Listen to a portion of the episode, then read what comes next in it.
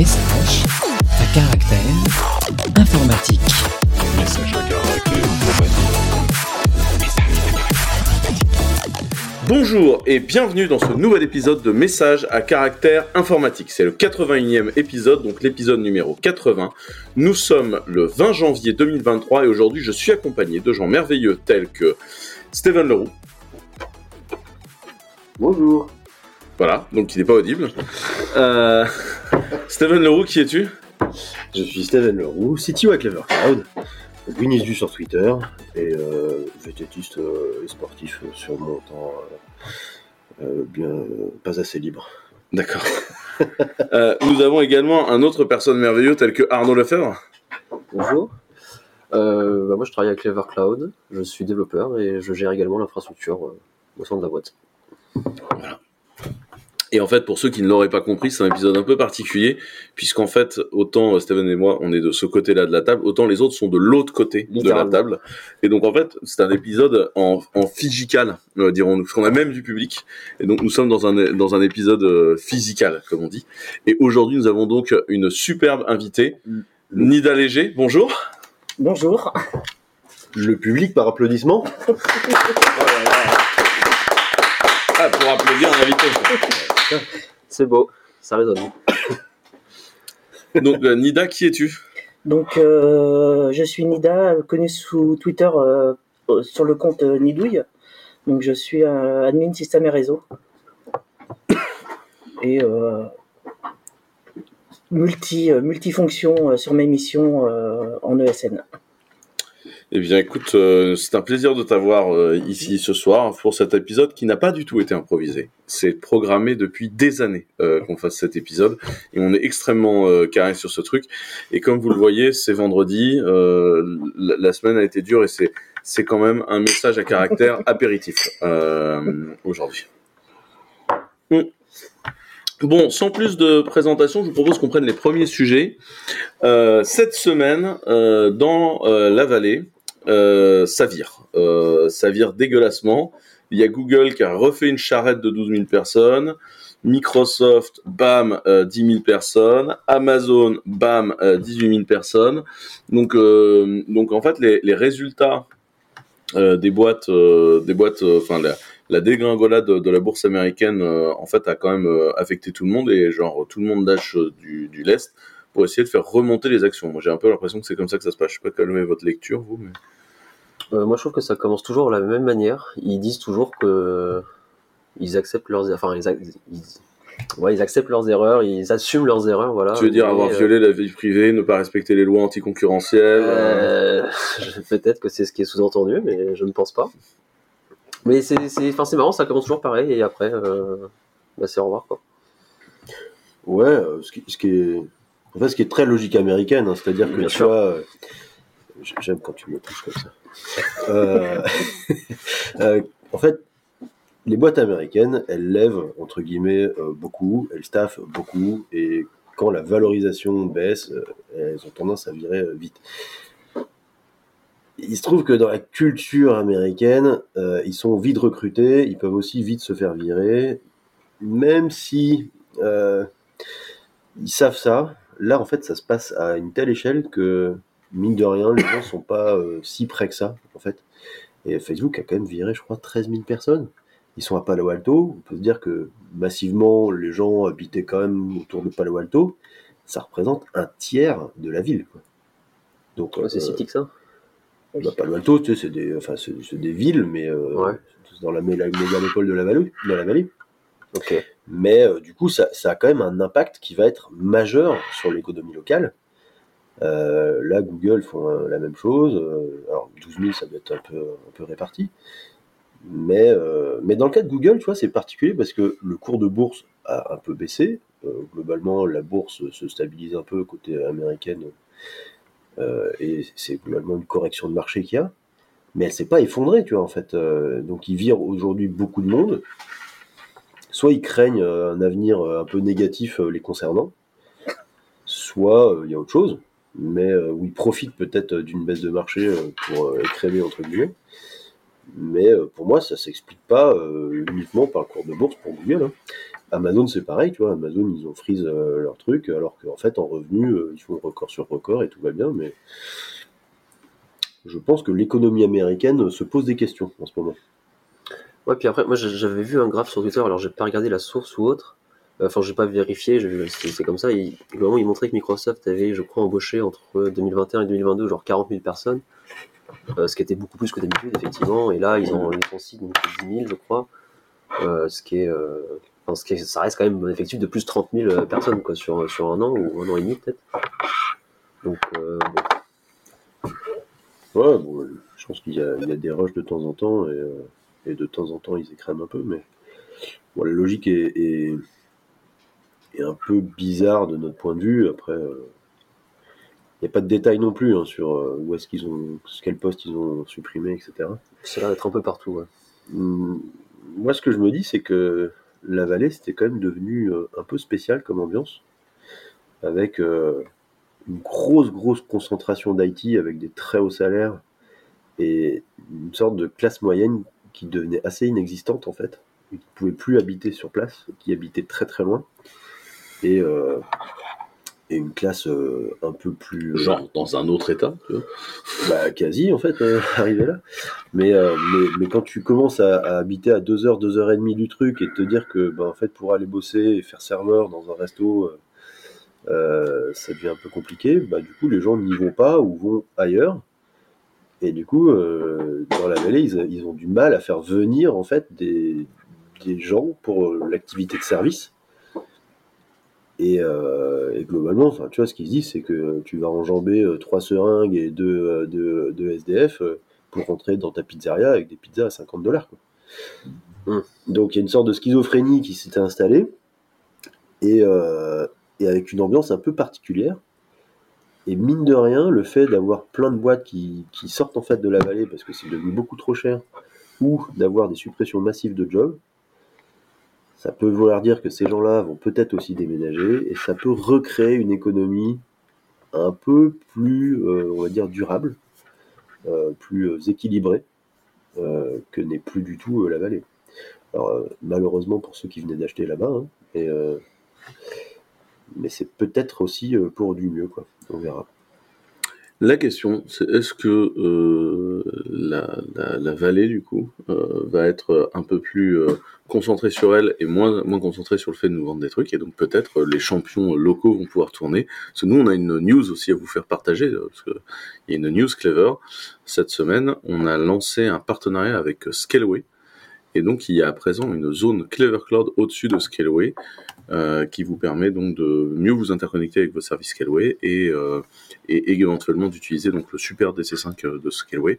Et donc si ce partenariat-là avance, ça permettra un jour que Scaleway puisse revendre des services également de Clever dans Scaleway. Donc c'est le, but est de progressivement permettre de fusionner les services. Ouais, c'est une très bonne nouvelle. Quand on, a, on a bossé avec Scaleway là-dessus, on s'est dit qu'on allait aller étape par étape. La première étant qu'on qu'on les intègre. Il y a Arnaud, c'est qui se, c'est, c'est le mec qui a installé la zone. tu sais. Alors, pour le coup, je l'ai fait avec Manu. On, on était deux sur le sujet, mais ça s'est bien mis. Hein. Ouais, merci les gars. Et, euh, et donc c'est une première étape, mais, euh, mais c'est vrai que ça va nous permettre, nous, d'intégrer aussi euh, différentes choses, et euh, notamment de pouvoir définir des zones de PRA sur une autre région, ou euh, de, de pouvoir faire du multi-cloud euh, avec, euh, bah, en bénéficiant aussi de DC5 qui a des atouts euh, en termes environnementaux et, écologiques, mais qui se traduit aussi euh, à la fin euh, par euh, une tarification qui peut être aussi euh, plus intéressante. Si les coûts demain d'énergie ou d'eau ou de je ne sais quoi augmentent beaucoup, euh, bah, ça, ça permet aussi à Scaleway de proposer des, offres euh, plutôt concurrentielles, euh, j'imagine, euh, euh, par rapport à la concurrence. Et, euh, et donc nous, on se positionne au-dessus de l'infrastructure pour ramener le service sur Scaleway et euh, toute la, stack de Clever qu'on va progressivement déployer là-bas.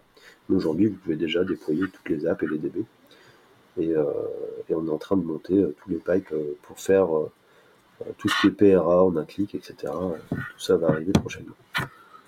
Donc n'hésitez pas à la tester, puis euh, faites-nous du feedback euh, euh, si ça vous plaît. On rentre un peu plus hardware, ça vous dit? Non, toi, t'as une, une réaction là-dessus? Sur quand on fait ce genre de truc ou... Bah, ça m'intéresse puisque le... quand je vais chez les clients en mission, c'est toujours intéressant de pouvoir proposer une alternative autre que Azure ou AWS.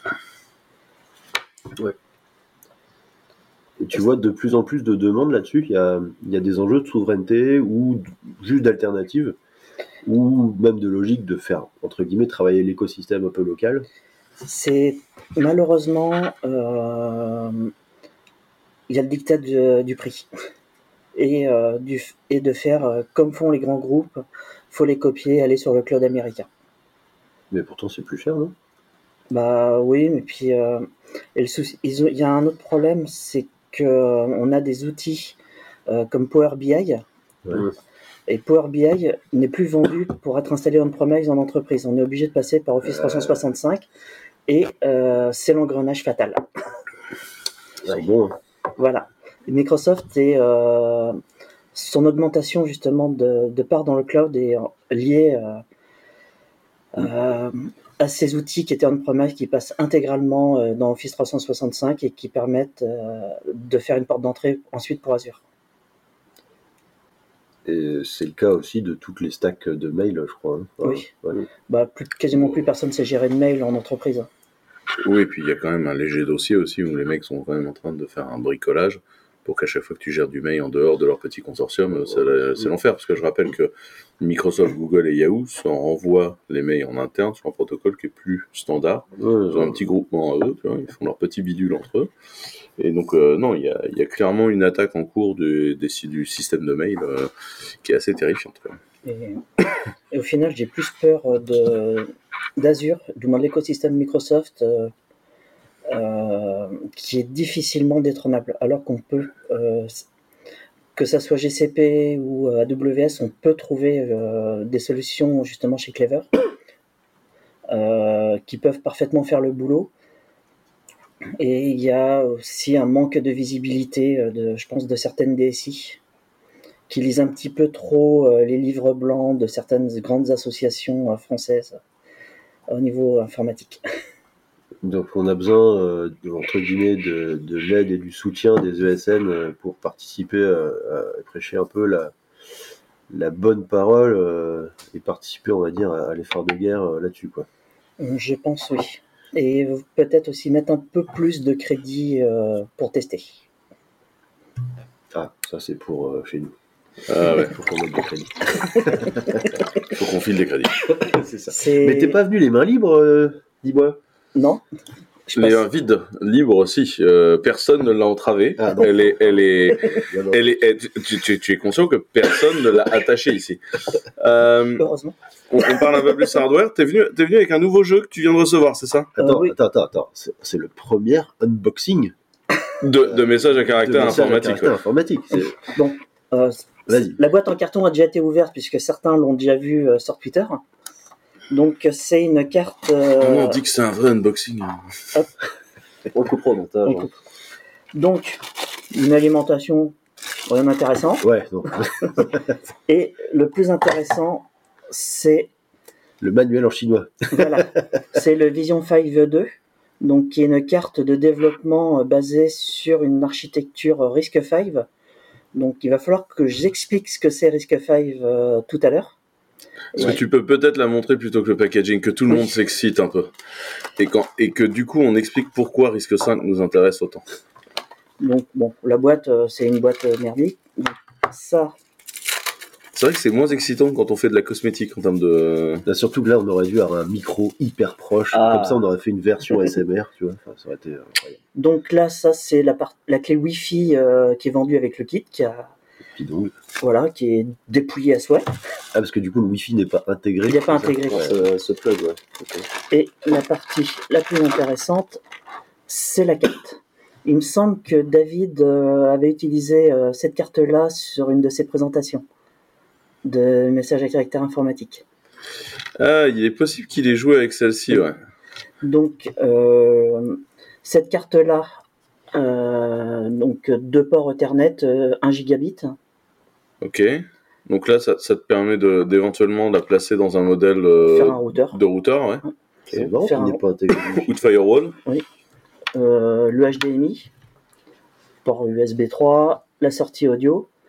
Euh, comme pour les Raspberry, euh, les, tous les, la- les connecteurs pour euh, utiliser euh, les Du, modules. du GPIO, hein. Ouais. Donc, plus important, le SOC. C'est du 40 GPIO, c'est du compatible en plus. euh, Ouais, Enfin, c'est compatible, c'est compatible. Euh, Oui. euh, faut un driver, tu vois. faut- faut- Non, mais sur la pinoche, toi, si tu veux mettre un petit truc en extension dessus, un shield ou je ne sais quoi, si ça se trouve, euh, ils sont arrangés. euh. Euh, là où il y a mon doigt, c'est le SPI Flash, donc euh, pas forcément d'intérêt. euh, Ok. pas d'intérêt. euh, euh, ça, c'est la puce RAM. Donc la carte existe en 4 et 8 Go, Ok. donc, ce qui est relativement confortable. Ouais. Dépendant de ce que tu veux faire, mais oui. Euh, moi, c'est une version 8 Go que j'ai prise. Donc le port euh, SD, Ouais, pour mettre le, le disque de boot. voilà, mais aussi surtout euh, port un. Ah, un NVMe. M2. N- ouais, Allez Trop bien. Donc du NVMe, tu peux aller calibrer dessus direct. voilà. Et tu peux booter sur le NVMe ou il est nécessairement slave? Euh, normalement, tu peux booter. Ah, nice.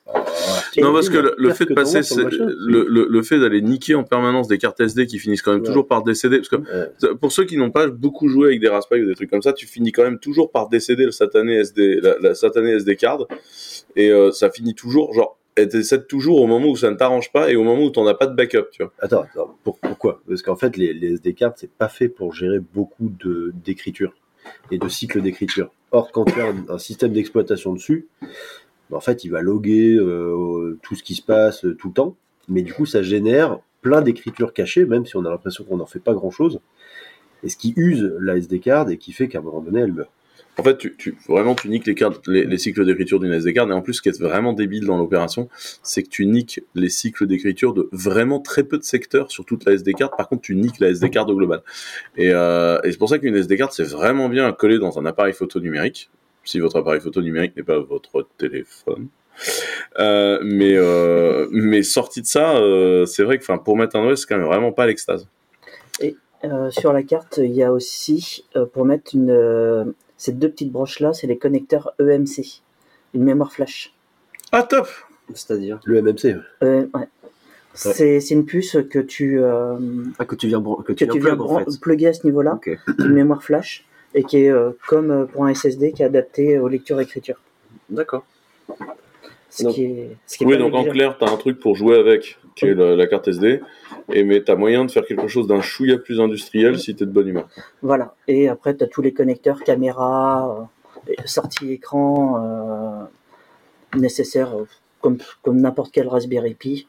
Et le truc très utile en informatique, le bouton reset. Ah oui. Et du coup, pour, pour ceux qui n'ont pas la vidéo, euh, enfin pour des auteurs qui n'ont pas la vidéo, euh, c'est à peine plus grand qu'un Raspberry Pi en fait. C'est un petit peu plus grand. un peu plus grand, ouais. Euh, La carte est un petit peu plus grande.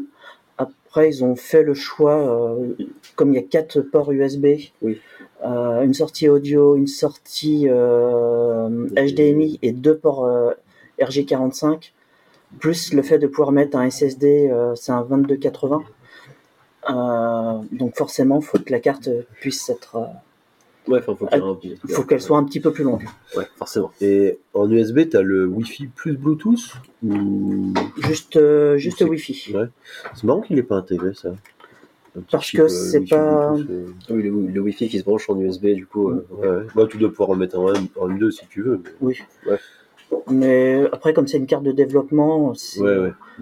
Ils, le- ils ont dû considérer que c'était euh, suffisant. suffisant.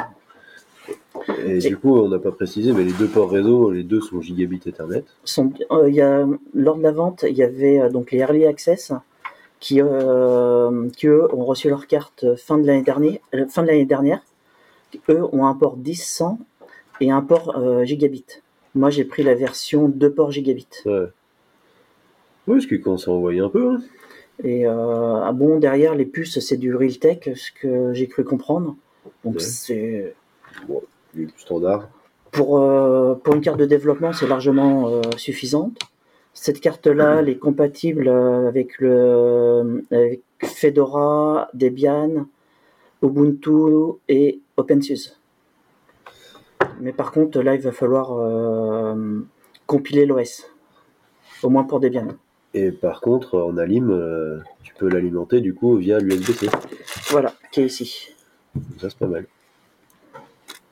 Et, euh, et sinon, la, euh, pour revenir sur la partie purement technique de la, de la puce euh, C5, euh, c- en termes de les, les benchmarks qui sont sortis, c'est un petit peu moins puissant qu'un Raspberry 4. Ouais, mais ça veut dire que les implèmes se risquent commencent quand même à rattraper un peu l'ARM Et euh, progressivement.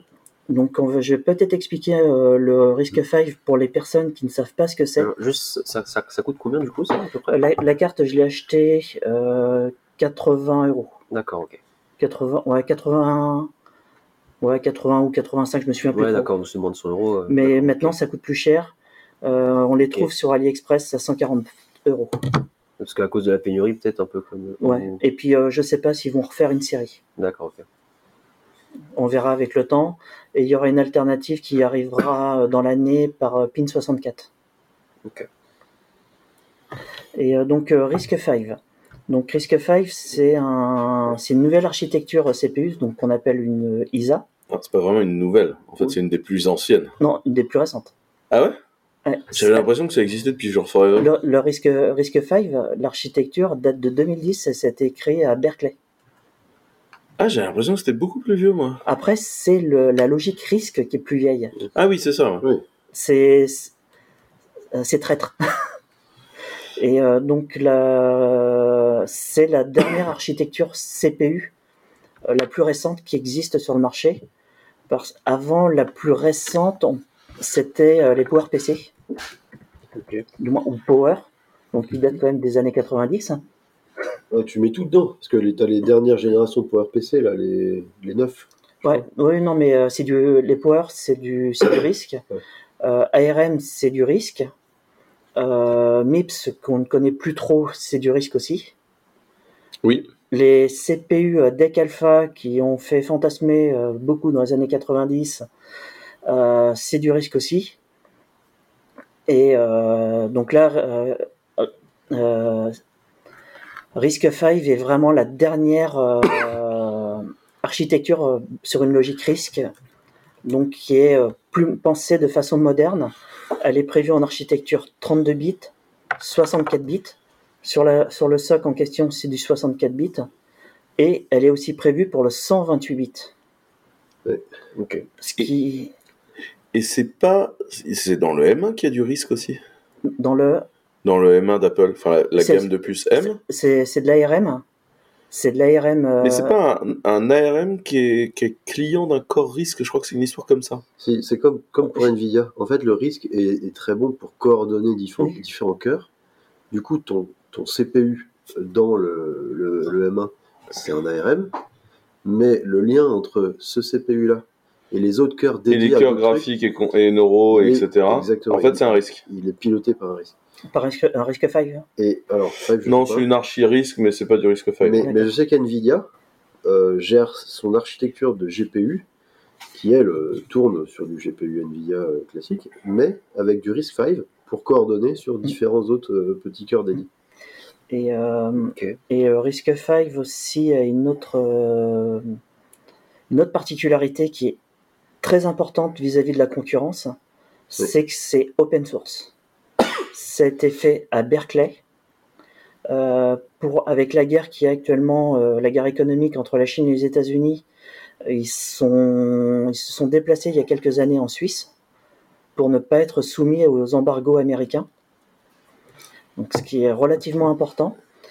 Euh, N'importe qui peut faire un processeur RISC-V.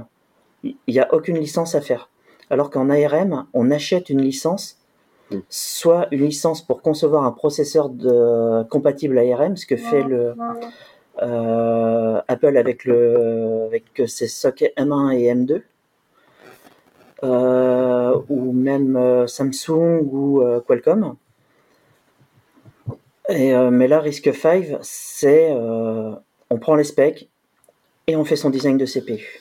Ouais, en fait, tu as une, t'as une base qui est, euh, qui est open, sans euh, droit de licence, Mm. et ce qui fait que tu peux partir de ça, et après, tu as des extensions Oui. à, à ce truc-là, et tu peux, c'est modulaire, donc tu peux composer le CPU en fonction de l'usage.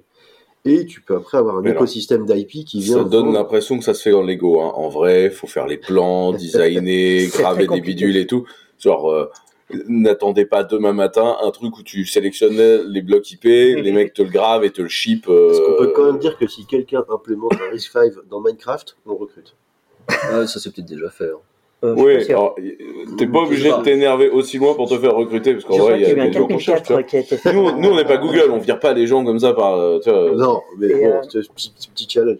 Et euh, donc là, le, le SOC, c'est euh, la, la- euh, la société américaine Star5. Donc euh, c'est un SOC euh, propriétaire. Euh, c'est eux qui sont les plus avancés sur le, design de puces RISC-V. Mais derrière, on a des sociétés comme MIPS Technologies qui fabriquaient à la base des processeurs aussi, qui, ont réorienté une partie de leur activité sur la conception de design spécifique, aux clients, aux besoins des clients pour, pour cette architecture.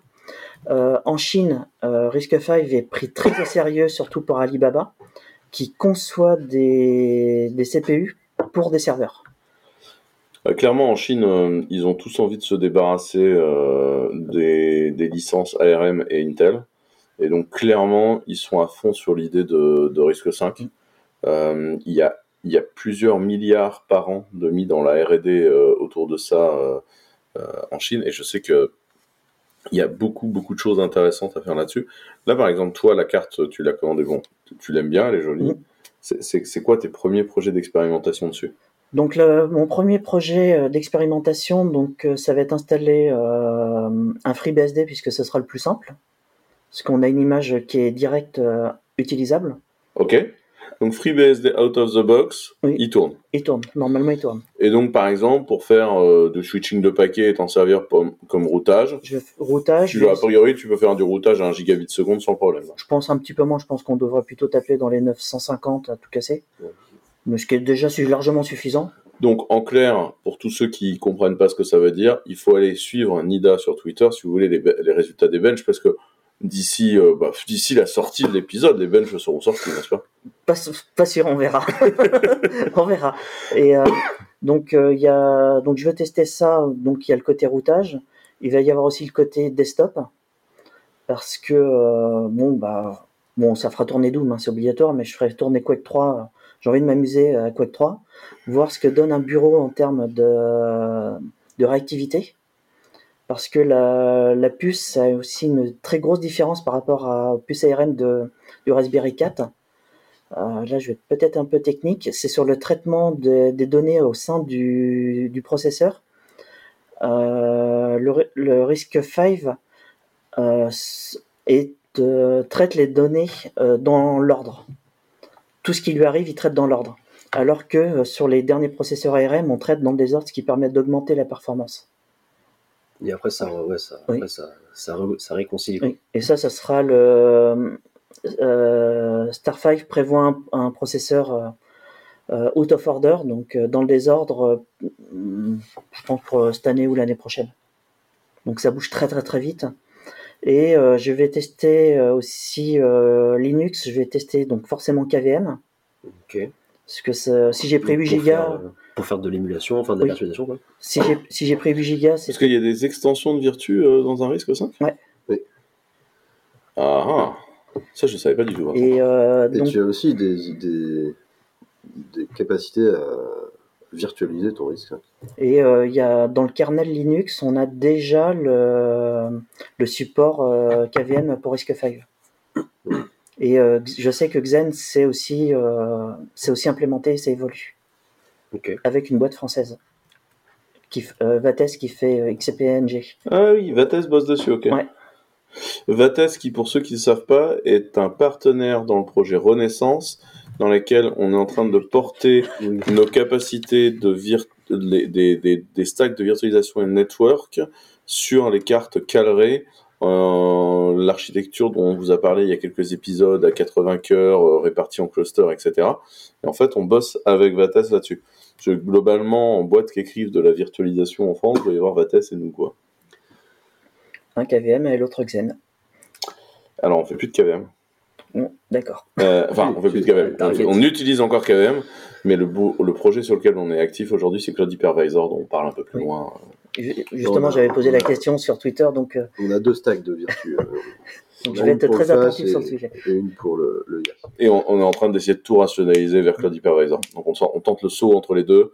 Et euh, tu sais, on est au moment où genre t'as la nouvelle stack qui est bien plus shiny, bien plus cool, bien plus machin. Et puis en fait, tu fais genre, bah, il n'y a pas telle feature à la con. C'est ça. Genre, ah merde. Et genre, et pour mettre telle feature, et pourquoi? Ah, faut écrire le, le support d'un format fichier. Ah, il n'existe pas en Rust. Ah, C'est pas un peu l'histoire de notre vie. Ah, genre. Et après, après j'ai Steven qui m'appelle genre bon alors le plan est pas si mal mais bon euh, tu connaîtrais pas un mec qui connaîtrait bien tu vois ce format là machin. Non pourquoi? Ça n'existe pas.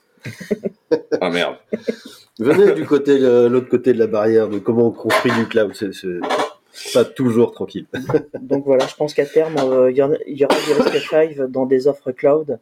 Et je pense que les offres euh, serveurs à base d'ARM, euh, ça va durer quelques temps et ça va être très vite remplacé. J'ai beaucoup d'espoir sur RISC-V. Peut-être que je mets l'architecture un peu trop haute, mais sachant que l'Europe s'y intéresse pour un supercalculateur, pour un CPU souverain, je me dis que euh, ARM euh, va être un petit peu en danger. ouais même va bien hein. Euh, Oui. Bon, Mais après, c'est- long terme. Après, je te, je te rejoins dans l'avenir de la plateforme. Euh, on, on a balayé un peu vite le côté euh, euh, chinois de l'histoire, mais faut pas oublier pourquoi les Chinois veulent aussi sortir d'ARM. C'est qu'aujourd'hui, ils payent pas ARM. hein.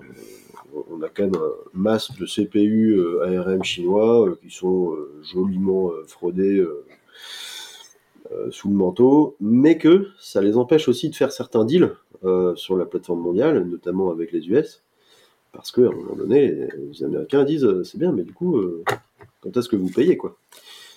Et, euh, du coup, dans cette logique économique, euh, bah, les Chinois se disent ok, mais du coup, il faut qu'on nettoie le truc. Et ici, ils sont vraiment en train d'aller euh, en avant. euh, mais quelque part, ils ont une vision euh, de marché là-dessus. Il y a à la fois la Chine qui investit euh, dans la capacité de, de fondeurs pour aller construire les, euh, les CPU. Et ils ont leur, euh, leur tête de proue, euh, de proue euh, là-dessus qui, euh, qui drive un peu le, le design des CPU.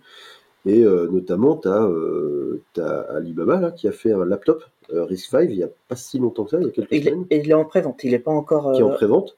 Alors, ce qui me 4000 fait marrer, c'est que le truc est quoi? Il est à, à 2000 balles, je crois euh, voire plus.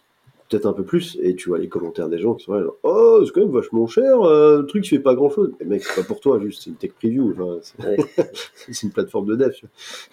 Et bon. ce, ce laptop a été prévu justement pour les devs, pour prendre en main l'architecture. Ouais. Et alors, du coup, comme environnement graphique, je te, je te, je te conseille Enlightenment. Euh, c'est très performant, euh, même sur CPU, pur CPU, ça, ça marchera très bien. Ah, moi, je suis LX LXQT. Ah ouais, mais c'est pas du tout aussi joli que Enlightenment. Bon, ça, c'est un autre débat. Et euh, donc, euh, c'est vrai que RISC-V, euh, on en- c'est c'est quelque chose qu'on va voir de plus en plus souvent et qui est déjà présent dans notre vie informatique. Euh, Seagate et euh, Western Digital ont leurs contrôleurs de disque qui sont en RISC-V. On a des Arduino qui contiennent du RISC-V. Mm. Donc, euh, plus ce que tu disais chez Nvidia, par- je sais qu'Nvidia travaille sur l'intégration du RISC-V aussi, dans leurs GPU. Ouais, ouais, c'est un, c'est contrôleur pour eux. euh, et et c'est en train de devenir un peu le truc sur le marché qui commence à, à faire foi, parce que déjà, ça les libère de. Alors, déjà, Nvidia, ils ont voulu racheter ARM, ils n'ont pas eu le droit. Ouais, effectivement. Du coup, à mon avis, dans leur strat, ils vont faire Ah euh, bah, Du coup, on va vraiment aller dans le RISC-V. Hein. Je pense que. Et euh, puis je pense que euh, tout le monde s'engouffre euh, du fait que c'est, il n'y a pas de royalty, on fait ce qu'on veut. Alors, ça, ça risque d'être un argument sur le marché qui, à l'échelle, peut être intéressant pour tout, ce qui est architecture un peu commune. Tout ce qui est low cost, tout ce qui doit pas coûter très cher, etc. En fait, typiquement, hein, tu vois, aujourd'hui, un Raspberry Pi, c'est une base ARM. Vu le positionnement marché du Raspberry Pi, une fois que le RISC-V arrive à un niveau de perf et une intégration software qui sera, suffisante, il n'y a aucun avenir à du Raspberry Pi ARM. ça n'a aucun sens en fait.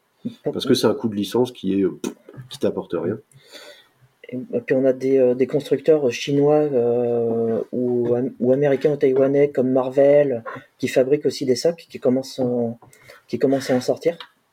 Donc euh, les prix vont, vont arriver, vont, vont défier la concurrence des socs ARM sans aucun problème. Et euh, moi j'ai beaucoup d'espoir, mais vraiment côté serveur.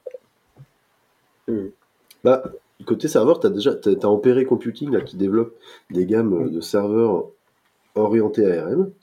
Ils sont en train de s'énerver à faire un peu scaler le truc. Mais alors c'est encore balbutiant en termes de marché euh, sur le RISC-V, mais c'est la suite logique. hein. C'est qu'une fois que la plateforme euh, a suffisamment de euh, d'attrait software et, et peut faire tourner suffisamment de choses, ça viendra. Et euh, l'écosystème risque, euh, basé autour de Risk 5, parce que c'est une techno que je suis depuis pas loin de 5 ans maintenant, Mm. euh, on arrive sur des choses qui. On est au-delà de la bidouille maintenant. On est vraiment sur des produits accessibles. Parce que le, la carte, le soc euh, sur la carte, il y a deux ans, il euh, la carte coûtait 500 balles. Ah oui, puis Ouais. t'as des boîtes qui sont spécialisées, enfin Sci-Fi, ils font Oui. des CPU, euh, c'est pas pour bidouiller, c'est clairement. Non, et puis il y a Intel derrière, je, je crois, dans l'investissement. ah bah, Et les socs on peut seront. mettre une petite crotte de nez sur ARM. hein. Et euh, si j'ai bonne mémoire, euh, dans, si je me trompe pas, il y a un accord de fonderie euh, en- pour les socs euh, euh, de Sci-Fi euh, sur, sur les fonderies de- d'Intel. Donc les fonderies fabrication de CPU.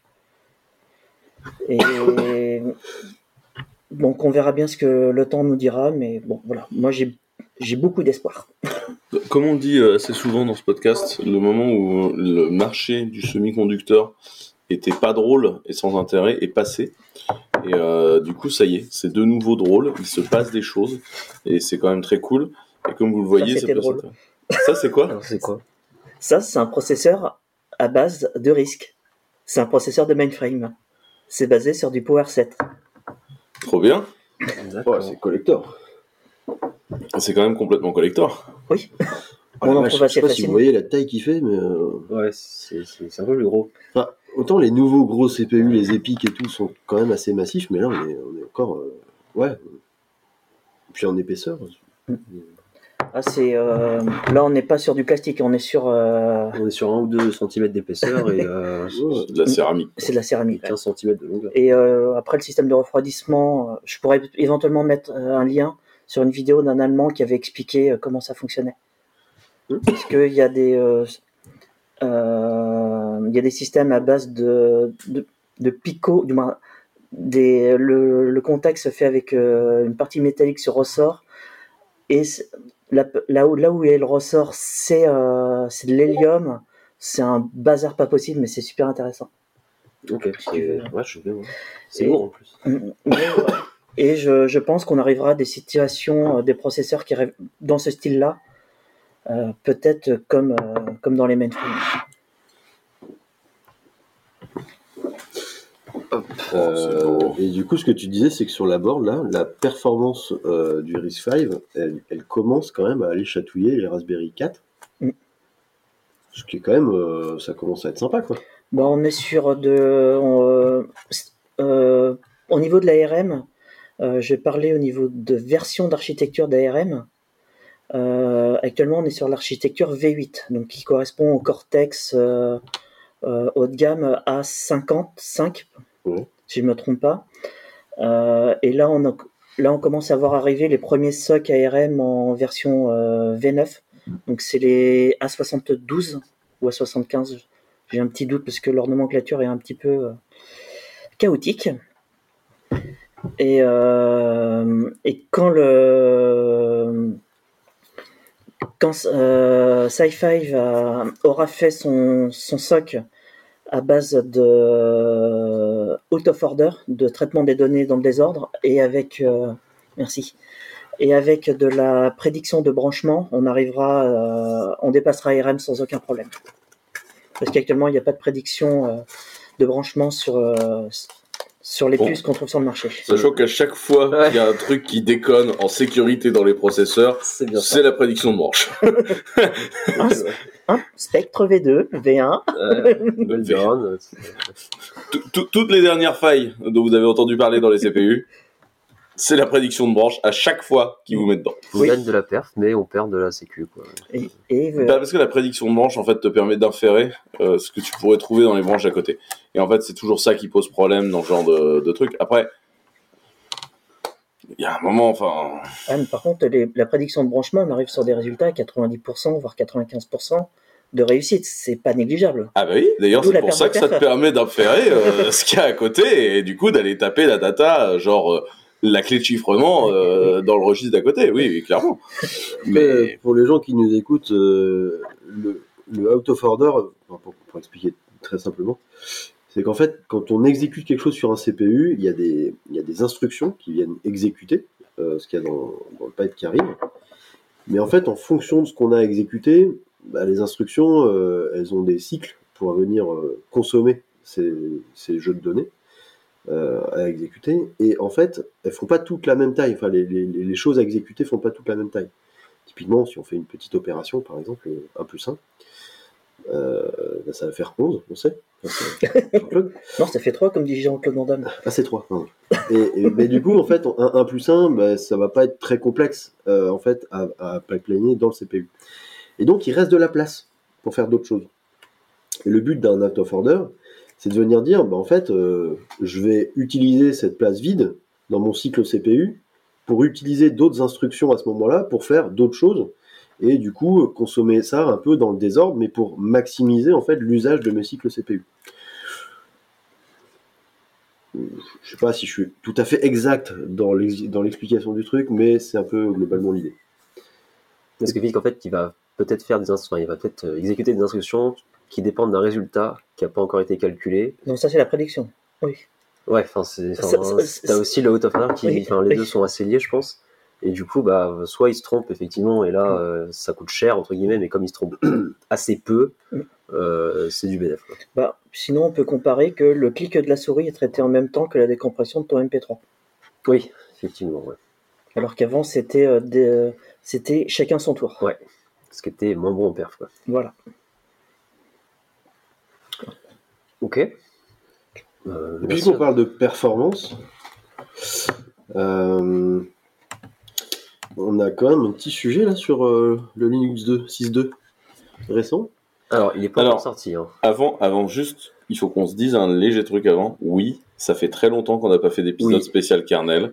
Oui, je vais finir par réassembler une team et je pense qu'on fera genre un double épisode spécial kernel, un truc. euh, je pense qu'il faut faire un tri parce qu'il y a Kernel, il y avait la glibc, il y avait je sais plus quoi d'autre, GCC. Ouais, bon, on va vous faire un beau gros épisode de genre low level euh, de la mort qui tue. Euh, on pourrait peut-être rappeler Marco pour l'opération, tu vois, un truc. euh, Marco, Saruspet, euh, Erwan Velu, euh, tous les gens un peu. euh, Ouais, on va pas se mettre à 600 parce que là, sinon, euh, c'est plus. Enfin, genre, Non, mais- on peut lancer un sideline podcast. quoi. Enfin, on va jamais s'en C'est sortir. un meet-up là, à ce niveau-là. Ou si vous voulez venir participer euh, sur certains euh, sujets euh, particuliers, n'hésitez pas à, à nous ping un peu en DM. hein. Euh, Il y a des choses que vous voulez partager euh, sur des thématiques particulières. Vous serez les bienvenus. Et euh, du coup, sur ce sujet-là, c'était toi, Arnaud ou... Oh, non, c'était euh, moi. Ah, Donc euh, c'est donc euh, le futur kernel 6.2. On va avoir une amélioration des performances liées à la prise en charge de la nouvelle architecture d'AMD Zen 4, donc qu'on trouve dans les euh, euh, Epic série 9000 et dans les Ryzen série 7000. Et euh, c'est une euh, donc ça va améliorer euh, justement ce qu'on parlait tout à l'heure. Le fait d'avoir les failles de sécurité sur la prédiction de branchement de spectre euh, V2. Euh, les ce que AMD a implémenté dans son architecture Zen 4 et qui va être pris en compte dans le kernel Linux va permettre de retrouver des performances beaucoup plus importantes euh, au niveau des CPU, euh, des nouveaux CPU AMD. Je, je sais pas si c'était grâce à ces patchs-là, mais j'avais vu euh, des benchmarks à un moment qui, qui montraient que globalement, quand vous désactiviez les sécurités sur le CPU en, question, en fait, vous aviez des performances moins bonnes que quand elles étaient activées.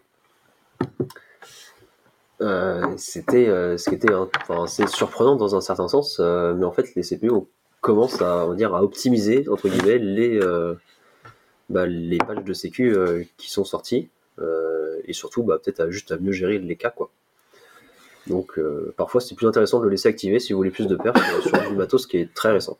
Tu C'est veux euh, dire que tu arrives à utiliser les perfs que tu as payés C'est dingue hein. Attends Ouais. jusqu'à la prochaine faille. euh, atten- attention, chez Intel, bientôt, il faudra payer les options d'utilisation dans le CPU. Ouais. Bon, ça fait longtemps. Non, que non, non, non, non, non, non, ils ont tenté le coup, ça n'a jamais marché. Ouais. Enfin, Ils reparlent de le refaire. Ouais, non, mais c'est logique. Enfin, t'as, t'as les- t'as nécessairement un exec quelconque dans ce genre de boîte qui débarque, tu vois, à jour en disant Eh les gars, j'ai une super idée, machin. Alors, il y a un mec au marketing, il a dit la souscription, c'est vachement bien. On va faire On comme va louer les. CPU. Si, si vous le saviez pas, en fait, effectivement, vous avez moyen de débloquer certaines features du processeur, euh, alors pour des cas d'usage très précis. Non, alors, ils l'ont fait avec certains cloud providers. Oui. Ils ont tenté de le vendre. Personne n'a jamais acheté cette merde. Ils l'ont fait aussi en, en consumer il y a très longtemps, je crois, non Enfin, Non. pour les particuliers. Non, non, parce qu'ils te font un serveur de licence 4, à la con au Ouais. milieu du truc, bidule, qui se ingérable. démarre que au bout du système, Oui. euh, euh, tu sais, des systèmes de, de control management, tu sais, les, les, les, les, oui, enfin, soit les îlots, les hydracs et compagnie, Ouais. enfin, tu vois, genre, euh, machin, qui va du coup te flasher le CPU au bout du machin, tout ça, enfin, non. Non, mais du coup, c'est quelque chose qui existe. Moi, je l'ai appris il y a genre 6 mois. Et c'est, c'est... Non, ils ont essayé de nous le vendre une fois. J'ai- non, il y a un dîner où les mecs ont essayé de m'expliquer le truc et tout en me disant tu comprends et comme ça vous pouvez euh, débloquer des gigahertz supplémentaires Ouais, de vos processeurs déjà installés machin. J'étais là genre non en fait tu vas juste nous faire un prix sur les processeurs et ça ira très bien tu vois. Puis en plus, les fonctionnalités avec le microcode euh, qui se met à jour, on peut, ils peuvent modifier à tout moment euh, Ouais, les bah, fonctionnalités oui, des ouais. que ce soit Intel, AMD, ARM. C'est Ils sont, triste. ils sont tous pareils. Et euh, euh, pour revenir à, la- à cette évolution euh, du, du kernel, donc Intel sera, aura, aura quelque chose d'assez équivalent dans ses futurs Xeon. Et euh, on devrait euh, voir arriver ça assez rapidement.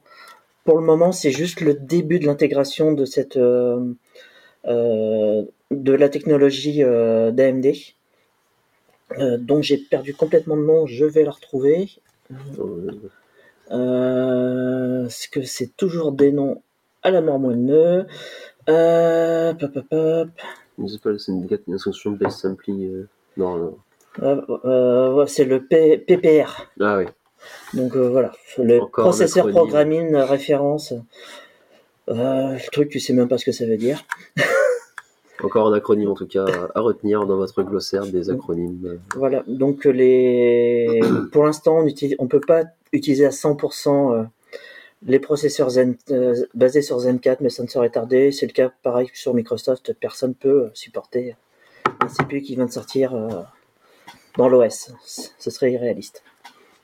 Et, encore, ça s'améliore hein, des fois. Enfin, c'est quand même dans l'intérêt aussi de tous les de tous les fabricants de CPU euh, de pouvoir avoir un support euh, quand même assez rapide pour ne pas retarder les ventes de leur CPU. Donc euh, généralement, c'est comme ça qu'on voit aussi les plateformes qui arrivent parce que en Ah bah, sont committées euh, quelques kernels avant. Bah, Je crois qu'il y a là, il y a quelques jours ou semaines, effectivement, Intel a, euh, a fait des commits, je sais plus dans quel projet, mais peut-être dans Binutils ou un truc comme ça, avec le nom de leur futur produit, euh, enfin de leur futur CPU. euh. Ouais, exactement. Bah, dans le kernel Linux, c'est une bible, hein, parce que tu as les CPU, tu as les GPU, tu as les, Ouais. les puces euh, ré- euh, réseau, tu, tu peux trouver plein de choses quand tu fouilles. Par contre, il Ça. faut savoir où fouiller.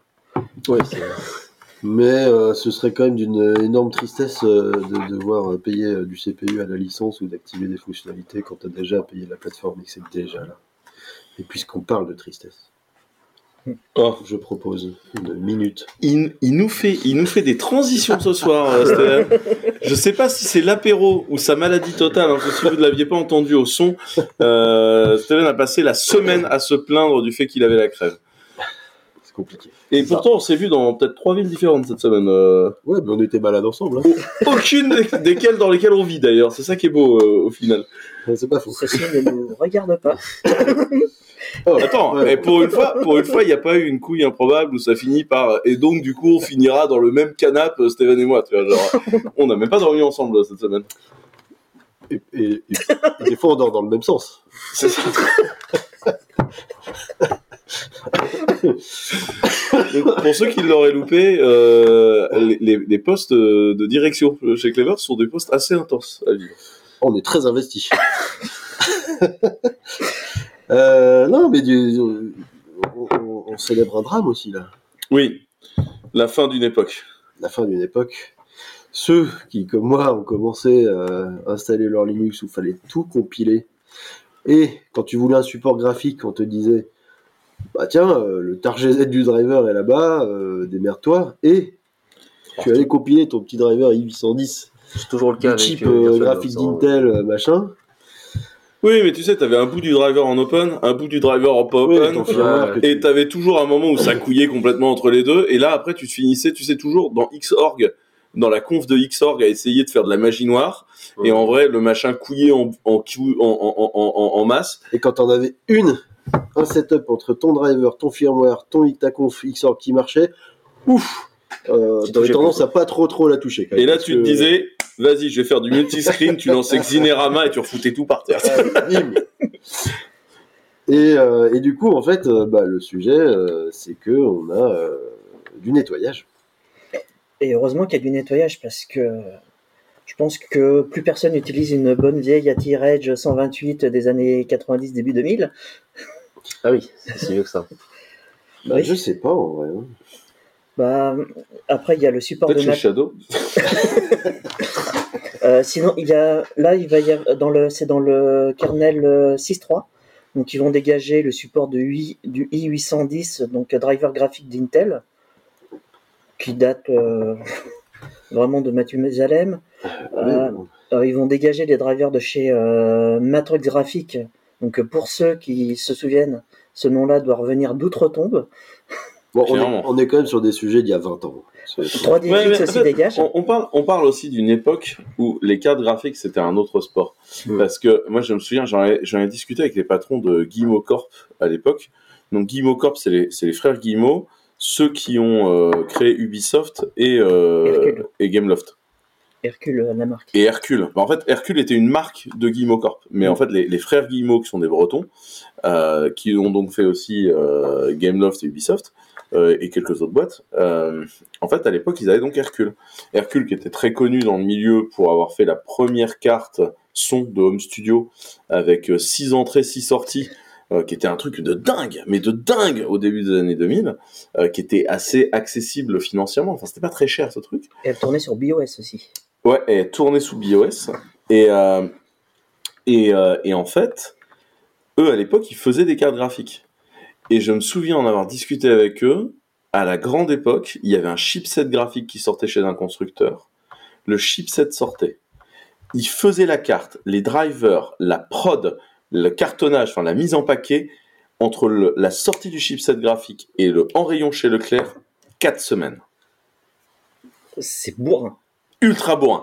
Et en fait, les mecs étaient mais tellement bons. Et, euh, et en fait, ils ont fini par se faire doubler parce que les gros faiseurs asiatiques ont fini par négocier des exclus de deux semaines. Et donc, du coup, bah, ils ont fini par se faire étaler. Mais en fait, à l'époque, je sais pas si vous vous souvenez, mais il y avait plein de constructeurs de cartes graphiques. Ah bah, Mais il y en avait des chiés, mais vraiment des chiés, quoi. 3DFX Voodoo, Et les en fait, Hercule, machin. Tout le monde intégrait plus ou moins les mêmes chipsets graphiques, sauf qu'en fait, à chaque fois, c'était des drivers. Plus ou moins open, plus ou moins machin. Un merdier, mais apocalyptique. Et, euh, et, euh, et en fait, enfin, c'était c'était un marché en soi. Et là, ça s'est vachement rationalisé. En fait, soit t'achètes de la télé, soit t'achètes du Nvidia, soit t'achètes du Intel, barre, tu vois. Soit t'es tout chez Apple et Apple fait tout tout seul. Tu vois. Et on a le même problème euh, que sur les CPU. On a, on les années 90-2000, c'était une époque faste où, euh, où tout le monde a tenté sa chance. Bon, beaucoup ont perdu. Et, euh, mais qui ont permis d'apporter énormément aussi à la micro-informatique de nos jours. Et, et rappelez-vous, rappelez-vous, à la grande époque, euh, cette époque-là, c'est aussi l'époque où il y avait la Dreamcast qui sortait avec un CPU complètement alien en 128 bits, euh, machin. Ah oui. et où le- la première fois que tu lisais le, le, le, le, le- le SDK pour coder un machin, t'étais là genre bah non, euh, genre jamais de la vie mec, enfin genre ça va jamais se produire, tu vois. Bon, je ramènerai C'était une, mais imbitable. je ramène une Dreamcast un de ces quatre alors. Ah bah ouais, non mais c'était un processeur, Ah oui. c'était un mais c'était un processeur incroyable et c'était c'était une machine incroyable. C'est juste qu'en fait pour coder un jeu dessus, c'était c'était l'enlise et moi je me souviens parce que le, le début de ma carrière moi c'était du jeu vidéo et euh, quand tu parlais avec euh, des constructeurs comme Sony euh, à cette époque-là, en fait, on te, on te donnait vaguement du bout des doigts un SDK que tu payais une fortune de dev. La doc, elle était répartie entre trois sites, deux en anglais, un en japonais. Et t'avais l'insigne honneur de coder pour la putain de PlayStation. Mais en fait, en vrai, c'était mais démerde-toi, tu vois. Genre les mecs en avaient mais rien à foutre que tu comprennes rien. Rien à voir avec l'ambiance d'Evrel aujourd'hui où on t'envoie des gens pour te dire genre oui, on va t'expliquer comment ça marche parce qu'il faut qu'en tant que développeur tu puisses facilement t'intégrer tout ça parce que Stripe tu vas pouvoir t'intégrer nos codes. Non là vraiment, c'était tu veux coder pour euh, pour les machines Sony faut que tu sois un vrai, sinon tu peux les faire foutre. Et des bourses à 10 000 dollars. Et, et des bourses de 10 000 dollars, genre front off, tu vois, euh, genre euh, voilà. Sans compter Nintendo, ou Nintendo, genre, euh, t'es pas japonais Non. Non, non, non, non, non. Alors non, non. oui, mais voilà la doc en japonais. Mais non, mais la trad, bah, tu, tu payes des trades, gros, c'est pas nous que ça regarde, hein. Euh, Là, c'était route, quoi. Ah, mais c'était incroyable comme époque. Et donc, la micro, Ah, euh, la driver, micro-électronique ouais, et micro-informatique à cette époque-là, mais c'était, c'était vraiment mythique comme Ben, pour revenir sur la Dreamcast, euh, pour éviter le piratage, ils avaient sorti un format propriétaire du CD qui s'appelait le Gigarom. Parce qu'un CD c'est 700 mégas et eux ils avaient fait un, un CD qui faisait 1 giga. Ce qui physiquement déjà empêchait le piratage. C'était pas la même taille de trou quoi. Ouais. Oui. Ok. Et, euh, et c'était la première console aussi à être. euh, non, deuxième, parce que la Saturn on pouvait mettre un modem, mais la première d'origine à avoir un modem intégré pour aller sur Internet. Mais elle a eu son petit succès quand même. hein. Oui. Bah après, moi je vais. Je, suis fan de cette console, donc euh, je. Tu connais par cœur. Euh, oui, parce que j'en ai. Je, je travaillais dans une boutique de jeux vidéo à une époque et euh, j'en ai pucé un paquet. Ok. Bon, il y a... il y a prescription. Oui. Bon, on a dérivé là, hein. oui, donc pour revenir dans le ménage de- du kernel, donc euh, au revoir les vieux, vieux drivers de chez Intel, les vieux drivers de chez Matrox euh, qui ont fait le succès de beaucoup de gamers, la T-Edge 128 qui a fait aussi euh, beaucoup de bien à certains gamers, les puces de chez Via S3 euh, qui rappelleront peut-être des souvenirs ou des malheurs, drivers complètement foireux, Bah, via tout Ah, court. hein. Tout via, hein. C'est plus via en vrai. les drivers de SIS aussi. J'ai encore une Dedibox euh, chez moi avec le Via C5. tu sais, les, Dedi, les vrais Ah, lui, On Dedibox, a installé un kernel 6.3. les, les Non. Dedibox qu'il y Ah. avait euh, chez Dedibox, en fait, euh, je récupère une Dedibox, je ne dis pas comment. Mais du coup, j'avais une vraie Dedibox. Je de fais un texto à Arnaud qui pour chez moi. Ah, il est au courant. hein. Euh, il est bien au courant de comment je l'ai eu. hein. C'est lui qui me l'a donné. Et euh, Mais du coup, ouais, nettoyage des DRM. euh, Du coup, tu sais, on, on disait souvent, les vieilles machines, tu, tu peux toujours les recycler avec Linux, tout ça. Et quand même, du coup, euh, une petite fin à ça, quoi. Faudra... Ouais. Ah, tu pourras, mais... euh, Non, mais il y a un moment, il y a un drivers, moment, faut quand même faire le ménage, tu vois. Enfin. Balader des, Ah, des, d'accord. branches de code dégueulasses forever. Après, les gens compilent le support dessus parce qu'ils savent pas trop quoi cliquer quand ils font une putain de compile. Comme c'est une putain de, de branche dont personne se sert jamais, en fait, il y a des failles dedans qui vieillissent. Et en fait, tu te retrouves avec des failles de sécurité dégueulasses pour un truc qui, en fait, factuellement, ne devrait pas exister. tu veux dire non, que les bien, drivers euh, pour, euh, pour 3DFX, ils sont encore supportés sur GCP C'est ça que tu... Non, quand même pas. Je- pas ça moi, je dirais pas troller ce genre de truc. Non. Dire que les mecs cochent n'importe quoi dans les compiles du kernel, ce serait pas mon style. Ce serait, c'est, moi, c'est pas le genre de truc que je dirais. Après, tu vois, vu l'âge vu l'âge des drivers, il y a probablement aucun couplage avec le reste, tu vois, du système. Bon, ils sont Non, si, les- non. les BMC. Les C'est, puces BMC, tu trouvais à une époque du, euh, du S3 et du Matrox. Ouais, non, mais ce que, ce que je veux dire par là, c'est que si jamais, tu vois, tu, tu veux être ah non, non, Linux dans le 6, code, 6, si, 3, si, t'as tu du driver, et- parce qu'en général, c'est pas la même, en fait, c'est pas la même euh, euh, génération aussi de style de code. Et donc, des fois, tu sais, genre, euh, Ah, tu oui. peux aller écrire comme un cochon dans le buffer, et en fait, tu vas écrire dans le buffer d'à côté, machin. Donc, Ouais. tu sais, des fois, tu sais, le vieux code, c'est bien de le laisser dans son musée, tu vois. Oui, Moi, mais je si suis toi, assez si- si favorable t'as au fait de, buter les trucs qui n'ont plus Bah, de raison d'être, tu Le vois. lecteur disquette, pourquoi garder ce, un peu ça? soleil vert, mon, ma proposition, là, quoi. Le lecteur disquette, à quoi ça sert de... Ouais. C'est peut-être à cause des japonais, l'administration japonaise qui utilise encore des disquettes, mais... euh, Mais aucun Il intérêt n'y a de... pas que ça. Hein. Il y a pas longtemps, je me suis retrouvé dans je sais plus quel genre de game où il y avait encore des disquettes de paramétrage. T'installais un soft et en fait la licence et le paramétrage étaient sur une disquette 3 pouces et demi et je me suis retrouvé dans un truc cabalistique à essayer de faire tourner un disque dur, un, un lecteur de disquette 3 pouces et demi sur un, du matos récent. Non, non, ça existe encore. Ah, bah oui. Tu sais, il y a des gens, euh, ils ont pas, ils ont pas encore compris qu'on était en 2020 quelque chose, hein, tu vois. Quoique l'armée euh, américaine, euh, c'était des floppy 8, euh, 8 pouces Mmh. qu'ils avaient. D'ailleurs, je peux vous en ramener une si jamais ça vous intéresse. Donc là, on est en train de rentrer dans le petit musée de Nida. Et tant qu'on est dans le petit musée et qu'on parle des, des grands bonheurs en tant que développeur à une époque, euh, ça y est, euh, bon, c'était déjà bien bien mal mis, hein, mais Twitter est en train de mettre les dernières balles dans les clients tiers sur Twitter. Euh, Nida, c'est un de tes liens. Est-ce que tu veux nous faire le- l'article? Bah, en gros, c'est simple. euh, Twitter a décidé de couper l'API, donc euh, tous ceux qui se basaient sur l'API pour des navigateurs tierces à Twitter, bah, ils l'ont profond. Euh, Pour schématiser, pour aller vite. on n'a pas un disclaimer sur le sujet. Non, non, non, non. Alors, on ne fait pas de blague de mauvais goût. Ils l'ont, alors, ils l'ont profond. Ça veut dire qu'en clair, euh, ils sont obligés d'aller beaucoup plus profondément dans l'API. Exactement. Euh, voilà. Non, ils ont, ils auront apparemment aucune. euh, Non, ils sont-. Plus ça- profond dans la négociation. Non, mais en fait, Twitter. de toute façon, non, non, a priori, ils ont coupé les négociations. De toute façon, c'était quand même parti en live à partir du moment où ils avaient commencé à mettre en avant les tweets euh, euh, publicitaires, parce qu'il fallait un accord avec eux et que tu vérifies qu'en fait, tu, tu ne, tu n'altérais pas le flux de tweets, parce que bah, l'idée était de dire genre, euh, tu vas pas lancer un compte, euh, un, un client Twitter qui va virer les pubs, Mm. par rapport au fait que bah, c'est le modèle éco de Twitter. Euh, mais là, a priori, ils ont mis les dernières balles là-dedans.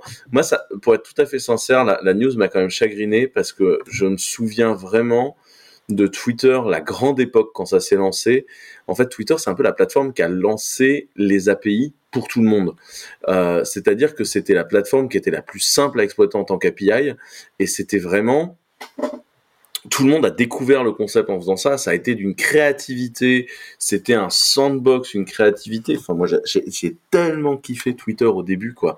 C'était mais incroyable l'ambiance qu'il y avait là-dessus. Et en tant que développeur, mais vraiment, c'était la folie. C'est eux qui ont lancé euh, l'utilisation massive de conneries comme. Je sais pas si vous vous souvenez de JSONP, le- l'espèce de hack dégueulasse où t'incluais un script, euh, une balise de script JavaScript quand t'avais pas Ajax sous la main en- Ouais. en, cross request pour aller charger de la data, euh, machin. C'est c'est vraiment eux qui ont poussé au début les API. Et je, je me souviens qu'au début, euh, Twitter était une sorte de lingua franca du, du web où tout le monde rentrait dedans et s'en servait pour faire bah, son authentification, euh, sa command line, son, enfin genre c'était vraiment génial au démarrage. Et, et là c'est vraiment le, le c'est vraiment le moment où tu sais les gens qui font le pognon ont débarqué et ont foutu tellement la merde que ce truc-là qui était vraiment drôle, bah en fait est plus drôle du tout. Et, euh, et c'est un peu le dernier clou dans ce cercueil-là. Et ouais, moi ça me ça me tire une petite larme parce que je me suis souvenu, je me suis souvenu du premier Startup Weekend de Nantes où nous avions monté avec Guillaume Champeau, qui des années plus tard a fini par bosser chez Clever, avec euh, Olivier Ezrati, avec euh, tous ces gens-là. On avait monté une, une fausse startup qui s'appelait TwittoWeb, qui a fini dans TechCrunch, mais une histoire, mais complètement bordélique, où à la fin, il y a Loïc Lemeur qui nous a filé un coup de tel parce qu'on s'était foutu de sa gueule dans le pitch. non, c'est vraiment, il y a eu des grands, grands moments sur Twitter. Et, et, et ouais, c'est- ça, ça me rappelle à chaque fois que euh, des fois l'univers est moins drôle. Oui, tu passes ta vie sur batterie, à un moment t'as plus de batterie, Steven, je vois- moi je vois pas ce qui est choquant, hein, mais voilà. Je sais pas si vous, vous avez à réagir sur ce truc-là ou... Moi, j'utilise pas d'application tierce, donc j'avoue que. Moi, je pense que tous ceux qui font euh, du cross euh, Du cross-posting? cross posting entre Masto, euh, Mastodon et Twitter, eux, ça va vraiment les embêter. Ah non, non, non, en fait c'est uniquement la consultation, ils continuent à te laisser poster. Ah, Oui. D'accord. Je- Non, non, parce que Parce des business comme Buffer, euh, Outsuite et compagnie continuent à bien se porter, et voilà. Et... Mais euh, Après, après euh, Musk détestant l'idée des bots, euh, il n'est pas impossible qu'à un moment donné, ils finissent par nous dire euh, non, non, mais c'est client Twitter uniquement et euh, il y aura plus d'API et allez vous faire cuire le moi, je l'ai compris comme ça. Bah, ça commence comme ça. Après, c'est possible que ça aille vers là. J'ai peut-être été trop vite. Ah mec, enfin, clairement, je, je comprends beaucoup Musk comme étant quelqu'un qui a envie de virer l'automatisation au-dessus de Twitter. Moi, c'est c'est vraiment comme ça que je le perçois dans son, dans, dans sa vision de Twitter et dans ce que c'est censé faire. On se fait un dernier petit lien pour l'opération, c'est un tools, ça s'appelle ELK et ça me paraît très, euh, vas-y. Ouais, on enchaîne euh, sur, euh, sur un, client web en fait pour Mastodon. Alors du coup, bah, concurrent direct entre guillemets de Twitter, même si ces dernières semaines, il y a pas mal de gens qui ont arrêté d'utiliser la plateforme. Mais du coup, c'est un client web en fait que je trouve plutôt assez agréable à utiliser, qui reprend certains codes de Twitter et qui en invente d'autres. Alors, je suis pas spécialement très bon en, capacité de juger tout ce qui est UI et, UX, mais moi j'ai trouvé ça plutôt intéressant comme soft euh, euh, pour remplacer euh, le jeu que j'utilisais euh, sur, sur l'application web pour Mastodon. Je sais plus trop, trop ce que j'avais. Mais voilà, c'était un petit projet qui, s'est lancé il y a pas très longtemps, il peut-être 2-3 semaines, qui va assez vite et qui, a l'air de. Bon, pour l'instant, d'ex- d'ex- d'exister. On verra s'il si, s'il continue. Quoi. Et du Ça coup, s'appelle E ELK. et du coup, moi, ce que je pense, c'est qu'il est peut-être temps qu'on pense à mettre une musique de l'épisode et qu'on vous dise à la semaine prochaine pour la continuation de ce double épisode. Euh, musique qui a été choisie euh, aujourd'hui euh, par Nida. Je vous préviens, le lien YouTube dit quand même, c'est pas approprié pour tout le monde. Hein. Non, c'est très bien. Eh mais je suis carrément pour moi. Attends, je, je Shazam le visuel.